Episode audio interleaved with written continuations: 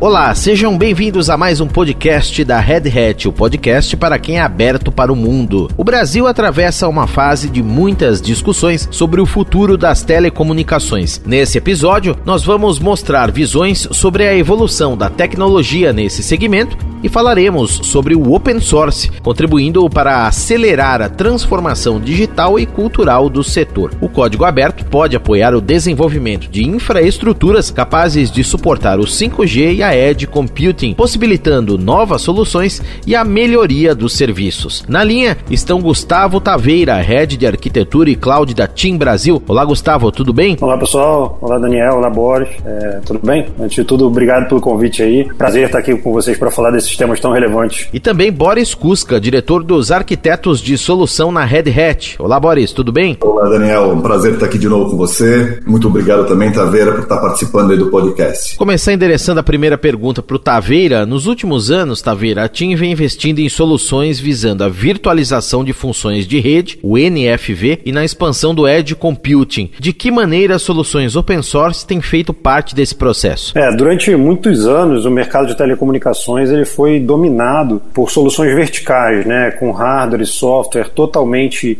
é, interdependente e com necessidade de hardware específico para cada uma das funções de rede que a gente tem instaladas em produção. É, o principal problema dessa abordagem é que ela não permite que a gente dê ao negócio a agilidade e a flexibilidade que eles precisam. Né? É, quando a gente começou a trabalhar com o tema de virtualização de funções de rede, foi possível quebrar essa interdependência entre hardware e software. É, a gente conseguiu padronizar a compra de hardware e utilizar soluções abertas para que o software, diferentes funções de rede, inclusive de diferentes fornecedores, pudesse ser utilizado sobre a mesma infraestrutura. E aí, com isso, é, foi possível criar um ambiente mais competitivo entre as soluções, permitir reuso da infraestrutura de uma solução que eventualmente estivesse subutilizada ou que tenha sido até superdimensionada, aumentando a eficiência dos nossos investimentos e não causando a necessidade de comprar mais infraestrutura nesses casos. É, e essa abordagem ela é particularmente relevante e super importante para o tema de edge computing, né? Porque ter é, uma arquitetura dessa forma, que possibilita o reuso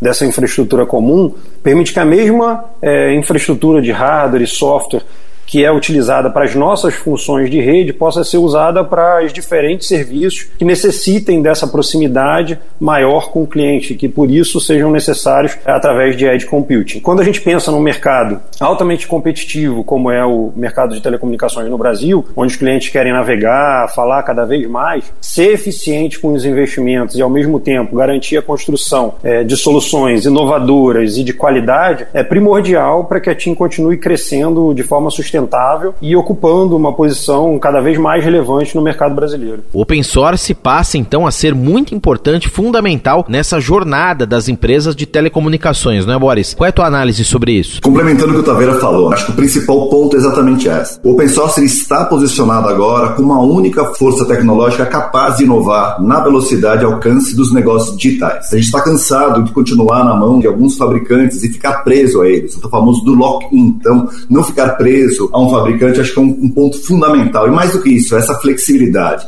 A gente realmente acredita que a próxima geração de rede, de mobile, não será definida por é, soluções proprietárias inflexíveis. Ela vai ser fundamentada especialmente em tecnologias open source, baseado em desenvolvimento nativo de cloud. Basicamente, cloud híbrida permite essa consistência operacional através de qualquer tipo de estrutura, seja edge computing, data center ou os data centers intermediários, e também através do open source você tem poder da colaboração para trazer inovação e principalmente interoperabilidade, para não ficar preso a nenhum fabricante. Taveira, o 5G está em pauta no Brasil, certamente será o principal tema na área das telecomunicações no ano que vem, já vencendo nesse ano também. Ele deve abrir oportunidades para o desenvolvimento de novos serviços para os clientes finais em diversas áreas. Como que essa tecnologia vai possibilitar à TIM a ampliação e a melhoria da sua oferta de produtos para o mercado? Daniel, as oportunidades aqui do 5G, elas podem ser classificadas em três grandes grupos: massificação do IoT, baixas latências e altas velocidades. No grupo de massificação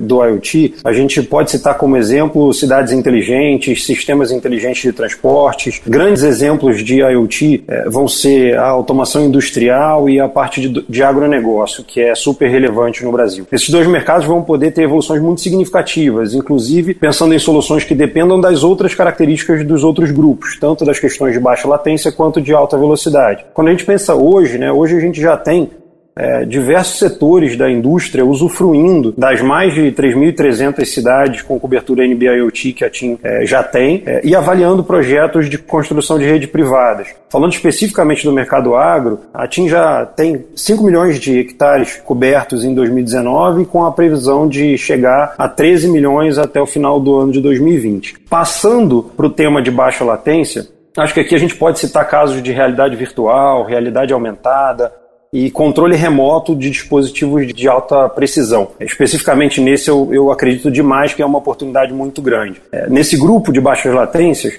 Imagina que, por exemplo, durante todo esse período que a gente está na pandemia, é, onde todos estamos isolados em casa, a gente pudesse experimentar através de realidade aumentada é, alguma roupa ou algum artigo de alguma loja nossa favorita que estava em promoção, que não foram poucas durante esse período de pandemia. É, ou ainda, e eu acho que principalmente eu acredito demais nessa frente, as oportunidades que a gente pode trazer para profissões com alto, alta periculosidade é, que podem ser realizadas por máquinas de alta precisão, controladas remotamente é, por alguém, né, justamente usufruindo dessa baixa latência do 5G, coisas que hoje não são possíveis de imaginar porque a gente não consegue botar algo de alta precisão com as latências que a gente tem nas redes atuais. E por último, quando a gente fala de altas velocidades, é, nesse grupo o céu é o limite. É, se o 3G já transformou a forma como a gente usava os nossos celulares e no que acabou sendo chamada depois das, da era dos smartphones, e depois veio o 4G com a explosão de consumo e a era dos vídeos, eu não tenho dúvida que o 5G vai acelerar e transformar ainda mais. Marcando uma nova era, só não sei ainda como é que ela vai ser batizada. É, mas eu imagino as possibilidades, já citando aí a nova assinatura da TIM, que é super pertinente para o momento atual. E Boris, com a expansão do 5G e do Edge Computing, a containerização de infraestruturas ganha cada vez mais espaço. Quais que são os diferenciais dessa tecnologia e como ela pode suportar a implementação e a oferta em escala tanto do 5G quanto do Edge Computing? A containerização a gente vê como uma evolução da própria virtualização. A gente está agora passando, como o Taveira comentou, algumas mudanças de infraestrutura da parte de redes internas. A mudança do, do tradicional, né, por exemplo, Radio Access Network, que era o DRAM, tá indo para VRAM, que é o Virtual Radio Access Network. Só isso já existe aí uma diminuição bastante grande de custos, tanto de CAPEX como OPEX. O que a gente está vendo é uma evolução até é, é, num segundo passo, depois dessa virtualização, que é na direção de microserviços, ou seja, você pegar e transformar um workload, ou seja, uma função um aplicativo, de um ambiente virtual para um ambiente de microserviços, ou seja, dividido em pequenos pedaços. Isso permite você ter uma elasticidade maior e uma possibilidade de distribuir esse aplicativo, essa, essa função, em várias infraestruturas. Tá? Então, permite o que a gente chama de elasticidade horizontal, uma escalabilidade horizontal. Com isso, obviamente, reduz o custo, aumenta a velocidade de desenvolvimento em si e permite você criar uma camada de abstração tirando as peculiaridades de cada infraestrutura. A gente vê isso daí como uma jornada para uma para cloud híbrida. Então esse primeiro passo, essa virtualização que a gente está vendo e logo em seguida sair de máquinas virtuais, de virtualização da própria função para a containerização, ou seja, nesses pequenos pedaços. A gente vê uma continuidade maior, tá? É quando você está trabalhando em microserviços, esses microserviços ficam dentro de container, permitem um ambiente de desenvolvimento mais ágil. Isso que a gente chama de CI/CD, indo para uma abordagem que a gente chama muito atualmente como DevOps, traduzindo. Você está aproximando o pessoal de desenvolvimento e operações mais próximos para permitir você ter ideias mais rapidamente. Então, você consegue ter uma esteira de desenvolvimento, é isso que a gente chama o tal do CI/CD, para você conseguir ter uma ideia e colocá-la no ar o mais rápido possível. É isso que vai estar tá complementando essa estrutura baseada em software que a gente está comentando, do 5G, de toda a parte de estrutura mais moderna,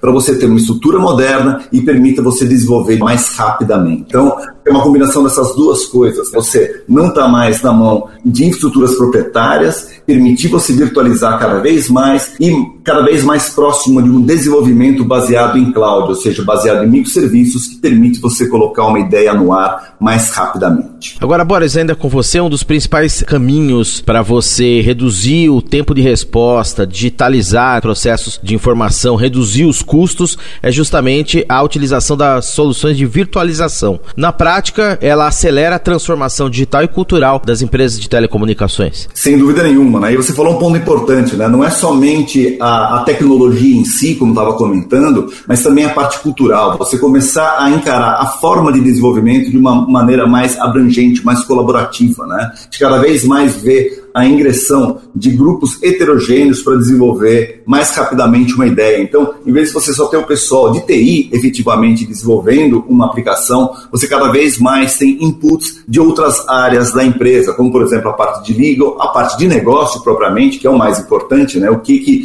a gente vai colocar no ar que consiga trazer uma proximidade maior para o cliente final e com isso você conseguir ter uma agregação maior de valor e consequentemente um revenue maior, você conseguir faturar mais. Você mudar, primeiro, a forma de desenvolver para ser uma forma mais colaborativa, ou seja, a ideia do open source sendo implementada em todas as empresas, todas as empresas virando uma empresa de software propriamente dito, tá? Então, mesmo a empresa de está virando uma empresa de, de software baseado em colaboração, onde você consegue, então, através dessas tecnologias, mudar a forma né, de você estar tá reagindo ao mercado e conseguir aí ter uma, uma reação mais rápida conforme essas oportunidades vão aparecendo, como o próprio Taveira comentou, né? Smart Cities, os veículos autônomos que a gente está vendo, é, Smart Energy também, a parte de serviços financeiros inteligentes, cada vez mais você vê uma arquitetura baseada em edge computing, ou seja, ela espalhada, onde você está mais próximo de onde está acontecendo a ação, ter essa inteligência é, na ponta, né, baseado em inteligência artificial, em machine learning, que faz insights a partir desses dados e efetivamente você criar então essas novas é, aplicações, como o Taveira chegou a comentar alguns exemplos. Taveira, portanto, as novas tecnologias exigem uma combinação de transformação digital e mudança cultural da empresa. Quais que vêm sendo os principais impactos dessa mudança de mindset da Team Brasil? É, esse tema é um tema extremamente relevante, que ele não é um tema exclusivo do mercado de telecomunicações. Ele é um tema que vem, é, e muitas vezes não é exclusivo nem somente das empresas ligadas à tecnologia, né? vai permeando diversos mercados, diversas empresas e muitas estão passando por esse momento de transformação. É, e quando a gente fala de transformação digital, é, é impossível não falar de algum tema, alguns temas como cloud, que o Boris já citou algumas vezes, como Big Data, inteligência artificial, questão de cybersecurity, internet das coisas, o IoT. É, o, o desafio é justamente que muitas empresas pensam só na parte tecnológica e esquecem da questão cultural. E, e, nenhuma transformação acontece sem falar de cultura, de processos e de pessoas, porque são elas que vão fazer com que a transformação aconteça. Nesse aspecto, é, acho que é extremamente importante, né, que o Boris também comentou, que é investir no poder da diversidade, do design thinking, na parte de geração das ideias, para que as ideias possam trazer diferentes pontos de vista, diferentes é, vivências, diferentes experiências de vida das pessoas. E quando a gente falar de áreas técnicas propriamente dita, investir no tema de cultura ágil, no tema de DevOps, que o Boris também citou, é, trabalhar com o conceito de MVP, né, de produto com o mínimo de valor ali que a gente possa entregar de forma rápida e ágil é, para o negócio e para o cliente final, para ele já começar a usufruir desse primeiro valor do produto e depois a gente cria uma esteira que permita com que novas entregas sejam feitas de forma iterativa e de forma incremental a esse produto para que ele vá evoluindo ao longo do seu ciclo de vida. É, e a TIM sempre teve a, a inovação no, no, seu DNA, tanto do ponto de vista tecnológico quanto de ponto de vista cultural. É, a gente está totalmente preparado para liderar o 5G e assumir a mesma posição de, de protagonismo no mercado brasileiro que a gente assumiu no 4G onde a gente é líder hoje, tanto na questão de quantidade de municípios, quanto no percentual da população coberta, população brasileira coberta. Conversei com o Gustavo Taveira, Head de Arquitetura e Cloud da Team Brasil. Obrigado, Taveira, pela entrevista, pela presença. Um abraço e até a próxima. Pessoal, eu que agradeço mais uma vez o convite. Obrigado pela oportunidade de falar de temas tão relevantes assim. Sempre que quiserem, podem contar comigo aqui no podcast. Valeu. Recebi também o Boris Kuska, diretor dos arquitetos de solução na Red Hat. Um abraço para você, Boris. Obrigado pela entrevista e até uma próxima. Obrigado, Daniel. Obrigado, Taveira. Até a próxima, então. Muito obrigado. E você ouviu mais uma edição do podcast da Red Hat, o podcast para quem é aberto para o mundo, aqui no canal Notícia no seu tempo do Estadão, em parceria com a Red Hat. O podcast que tem a apresentação de Daniel Gonzalez e os trabalhos técnicos de Vitor Reis. Um grande abraço e até a próxima.